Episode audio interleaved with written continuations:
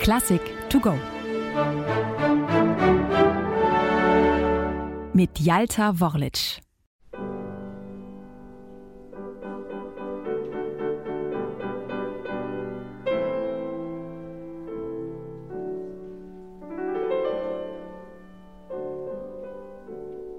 Man könnte meinen, dies wären die ersten Töne zu einem Klavierabend, würde da nicht nach fünf Takten ein Orchester einsetzen. So beginnt Beethovens viertes Klavierkonzert in G-Dur. Es entsteht in den Jahren 1805 und 6. Gerade erst hat der Komponist seine dritte Sinfonie, die Eroica, uraufgeführt und mit ihr eine sinfonische Zeitenwende eingeleitet. Nun beschreitet Beethoven abermals neue Wege. Anstelle einer imposanten Orchestereinleitung lässt er den Pianisten beginnen. Bei der Uraufführung im März 1807 im Palais Lobkowitz sitzt Beethoven höchstpersönlich am Klavier.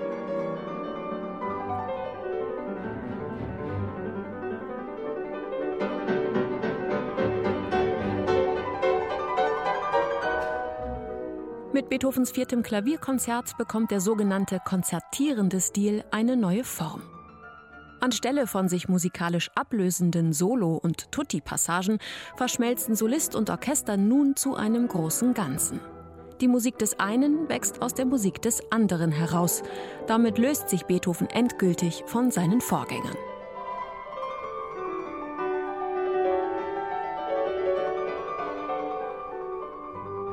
Das gesamte Konzert ist quasi wie ein Gespräch angelegt zwischen zwei Parteien, dem Orchester und dem Solisten. Besonders deutlich wird dies im zweiten Satz, einem Andante.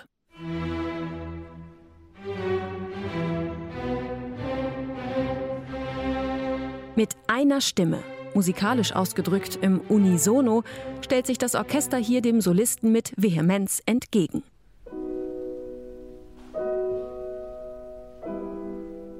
Der wiederum antwortet mit einem tieftraurigen Klagergesang. Flehentlich versucht er, das Orchester gnädig zu stimmen.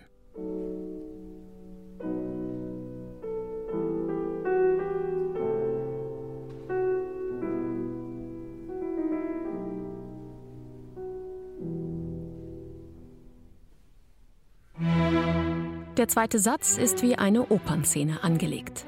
Als Vorbild soll Beethoven der antike Mythos des Orpheus gedient haben, der in die Unterwelt hinabsteigt, um die Götter um die Herausgabe seiner geliebten Eurydike zu bitten. Mit großer Gesangskunst begnadet, gelingt es Orpheus schließlich, die Götter umzustimmen. So auch im Konzert. Mit jedem weiteren Ton, den der Solist spielt, fallen die Einwürfe im Orchester stiller und weicher aus, bis der Satz schließlich in eine Art Kadenz mündet.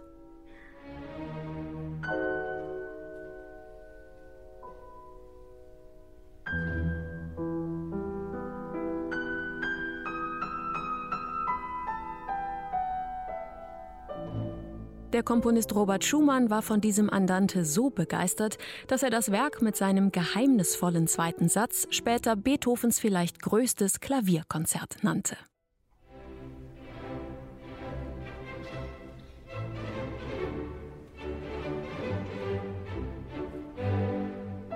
Im Schlusssatz geht es dann wieder deutlich heiterer zu. Wie alle fünf Klavierkonzerte von Beethoven hat auch er eine Rondoform. Während im zweiten Satz nur die Streicher beteiligt waren, ist im Finale nun wieder das gesamte Orchester im Einsatz. Diesmal auch die Pauken und Trompeten, die bis hierhin noch nichts zu melden hatten.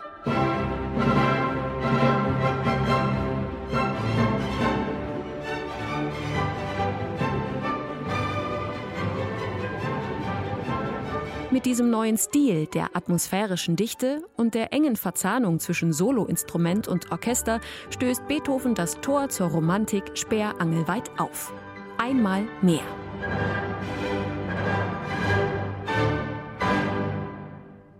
Eine digitale Werkeinführung des Norddeutschen Rundfunks. Weitere Folgen finden Sie unter ndr.de-classic to go.